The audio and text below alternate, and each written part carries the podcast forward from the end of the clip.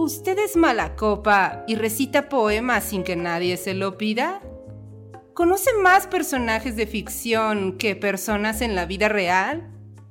¿Ha notado que no puede debatir con alguien más que no sea usted mismo?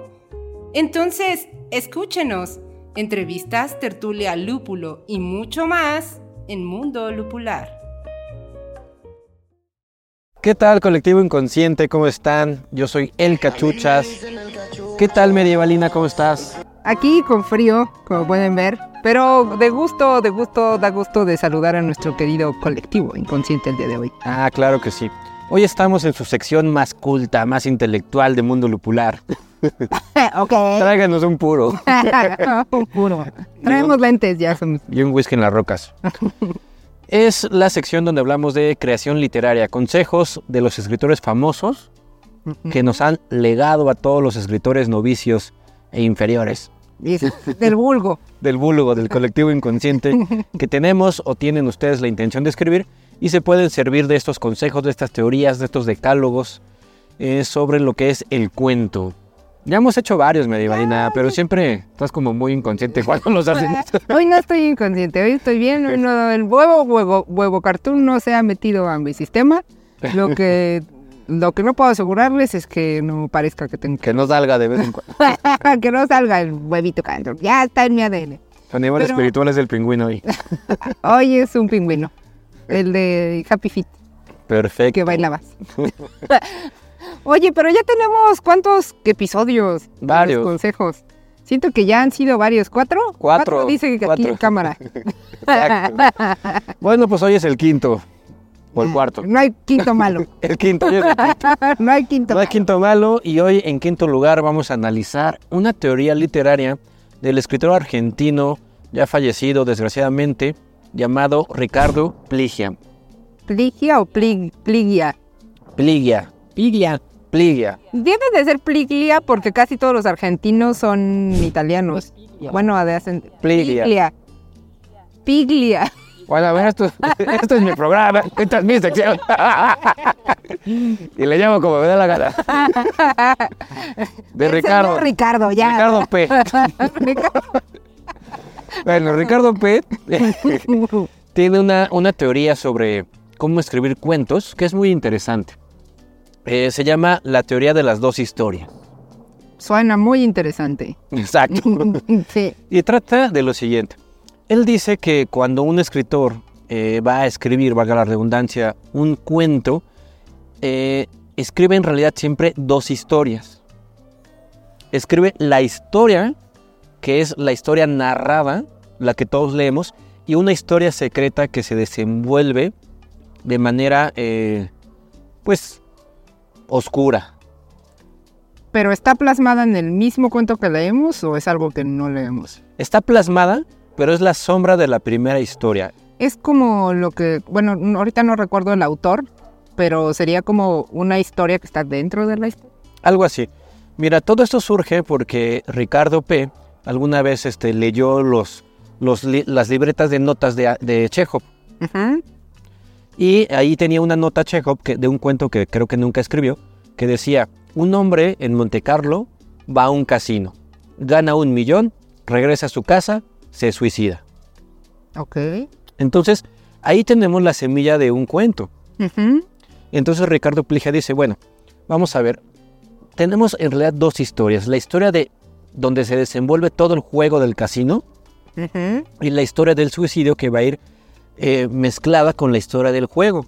Y pone algunos ejemplos, dice, si este cuento lo hubiese escrito, por ejemplo, Hemingway, Ujú. nos hubiese entregado un cuento donde él expone muchísimo o expondría muchísimo el tipo de apuestas que hace, eh, el tipo de bebidas, porque Hemingway era de esos, ¿no? Siempre estaba ahí. Pidió un este, whisky en las rocas y no le gustó porque estaba aguado y se fija mucho en los menús de, la- de lo que comen, de lo que beben.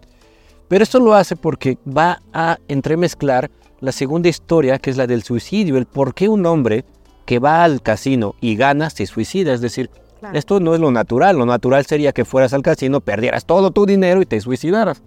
Pero si ganas dinero, pues ¿Cuál es el motivo? ¿cuál es el motivo? Entonces, eh, Ricardo dice, todos los cuentos o muchos cuentos, o en esta teoría del cuento, hay dos historias, una que pasa tras bambalinas y que es la verdadera historia o la historia esencial, y la otra es la que, según Borges, define el género. Tiene sentido. Tiene todo el sentido del mundo. Y también lo, lo paralela muchísimo con la teoría del iceberg que estipula Hemingway. Hemingway dice, en un cuento no es el cuento que tú lees, sino todo lo que no se dice, eso es lo que hace el cuento. Y hay más de lo que no se dice. Y escribes como si tu lector supiera perfectamente que se va a suicidar este personaje. Tú escribe como si lo supiera el lector y ve narrando la historia del juego, porque esa nadie la sabe, esas las tienes que ir escribiendo tú. Pero hay pequeñas acciones, pequeños este, detalles en la historia que son los puntos de enlace entre una u otra historia. Es decir, el, lector ávido es ese lector que dice, ah, se va a suicidar. Sí, claro. ¿No? Sí, claro, porque todo te indica cierto punto. Justamente el otro día, hablando de estos hilos, eh, estábamos viendo una serie de televisión que se llama Lecciones de Química, que ahorita es, nueva. Y este, hay un capítulo muy específico en donde llega un punto en que, que tu mente dice, sabes que algo muy malo va a pasar. Y sí pasa algo muy malo pero es justamente esa narrativa que tiene la historia y cómo está construida que te está llevando a decir, ¿no te parece que esto se ve muy bueno para ser verdad? Como que algo muy malo va a pasar, ¿no? Y esa es la parte que está escondida dentro de la narrativa, en donde realmente te, va guiando en el texto. O sea, no es que eh, el personaje principal esté haciendo esta u otra, esta cosa, es todo lo que está construyéndose en el fondo y que quizá puede ser imperceptible si no sabes Mm, leer esos puntos, porque sí siento que muchas personas ven cualquier medio audiovisual o cualquier libro como, no sé, muy literal. Muy literal, ajá, como que no saben eh, percibir toda esa estructura que existe y que eso es lo que hace compleja la literatura. Exacto. Es lo que llamaremos leer entre líneas, ¿no? Es decir, todo lo que no está ahí va, va a, este, a emerger, ya sea normalmente emerge, no en el clímax, ¿eh? ni siquiera, sino en la conclusión. Es la sorpresa o el final del cuento, ¿no? Es cuando dice, no puedo creerlo, pero se mató. Bueno, pues es que en realidad siempre estuvo anunciado. si tú eres un, observador de la obra, sea esto un audiovisual o un cuento, este, pues tú lo podrías eh, predecir. Pero la maestría del escritor, eh, pues precisamente se sustenta en que no lo adivines. Sí, claro. En cómo vas entremezclando estas dos historias y eh, cómo vas formando un cuadro, a final de cuentas un cuadro ya completo, este, que es bueno en tanto que te sorprende el final, ¿no? Ajá, justamente, o sea, incluso aunque... Es lo que genera el plot Ándale. No sé si claro. escucharon, Sí, lo que generaría como un... Lo, que nos dice aquí el señor cámara, ah, drista, es que es justamente lo que generaría un plot twist. Pero justamente, eh, como bien decías, el lector ávido sabe que va a pasar algo, pero aún así es tan buena la chamba del escritor que en el momento en el que pasa ese algo sí te termina sorprendiendo. Aunque tú ya sabías que algo iba a pasar. Y es que sabías algo, pero no sabías exactamente qué, ni cómo, ni cuándo. Pero ya ibas sospechando, ¿no? Entonces, este, me parece una teoría que es bastante interesante. Creo que todo escritor debe de tener esto en mente siempre. No escribir de forma literal o de forma explícita el sufrimiento de tus personajes, porque si lo haces de esa forma, sí quitas un poco lo interesante de tu texto, lo interesante de tu obra, ¿no? es, importante que, así como en la vida real, los aspectos psicológicos están eh, dentro del sujeto y no se manifiestan sino por acciones. Claro. En el cuento sucede igual porque la literatura, a fin de cuentas, trata de reflejar la realidad. Y la realidad es así, ¿no? O sea, cuando una persona en la vida real se quita la vida, uno lo ve y dice, claro, había un montón de indicios cuando dijo aquello, cuando hizo esto, otro, etcétera, ¿no? Y, y es en la literatura, pues como una fotografía de esa vida real, eh, lo mismo, ¿no? Sería esta la, la teoría de pliegue. ¿Qué te parece, Medievalina? Me parece muy interesante y creo que es algo que no le damos tanta importancia. Creo que muchas veces creemos que escribir es escribir y ya, y los escritores, no sé, pues es gente que sabe contar historias y ya. Pero el saber contar una historia es también saber seguir una estructura y saber estructurar bien, porque incluso así sea mm, la historia más simple del, no sé, el viaje del héroe, que todo el mundo ha hecho el viaje del héroe.